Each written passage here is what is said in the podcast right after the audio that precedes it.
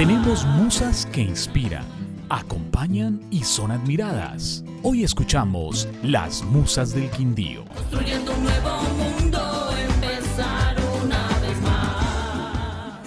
Memorias del Laboratorio de Mujeres para la Libertad.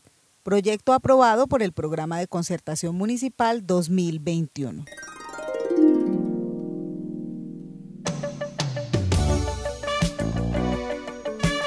Un ejercicio creativo de mujeres narrando mujeres que se acercan y entienden que nada puede arrebatarles la fuerza de la palabra, porque las envuelve una historia que tejen juntas y en la que perseguir el sueño del día después solo representa la magia del hoy.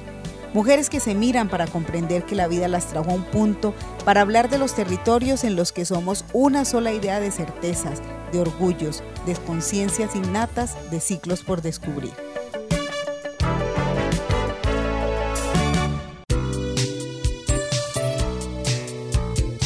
En este podcast, la historia de Blanca Araceli Moreno, la mujer madura y tranquila que entiende la paciencia como el arte de la esperanza, que desde el encierro teje un nuevo horizonte de vida y que construye su nueva realidad con el sueño de tener otra vez a su familia, emprender y volver al campo.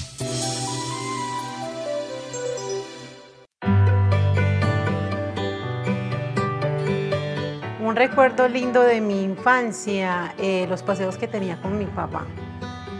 Eh, íbamos mucho a un lago y habían mucha, había un cultivo de granadilla y comíamos muchas granadillas. Me parecía chévere, cada ocho días íbamos.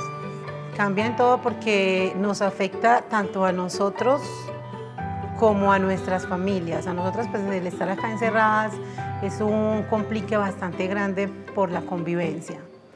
Y pues a nuestras familias les afecta aún más porque ellos pagan este encierro con nosotros.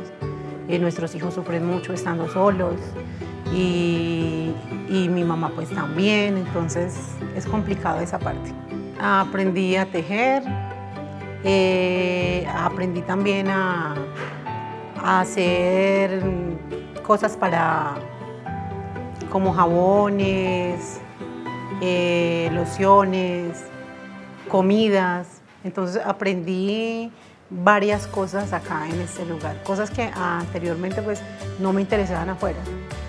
Y aquí me interesé por eso. Cuando yo salga de acá, lo primero que voy a hacer es buscar a mi hija, reunirme con mi familia y montar un negocito que tenemos pendiente y que crezca hasta que hasta poderlo tener en, en- en varias ciudades si es posible. Eso es lo que, lo que pienso hacer cuando salga de acá.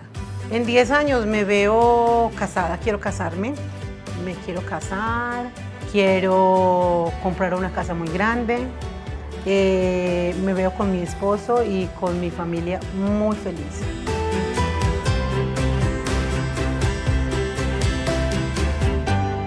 Sombras. En la vida hay luces, pero también tinieblas que nos llevan a pensar que no se puede expulsar la oscuridad.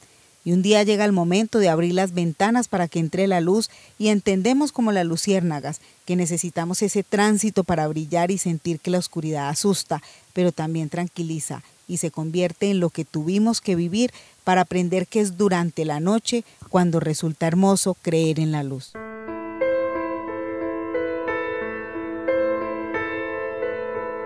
Estoy aquí no por ambición, eh, sino pienso más bien que es por una equivocación, pero también para que yo aprendiera muchísimas cosas. Eh, estoy acá porque hice dos giros y eso me trajo acá. Eh, no, ¿cómo te explico? Uno no debe de confiar en todas las personas porque no toda la gente es buena. Y aquí me tiene un favor que le hice a alguien y eso es lo que me tiene acá en este lugar. Es una experiencia bastante dura, pero me ha servido muchísimo porque he aprendido a convivir con las personas porque eh, la verdad era muy antisocial.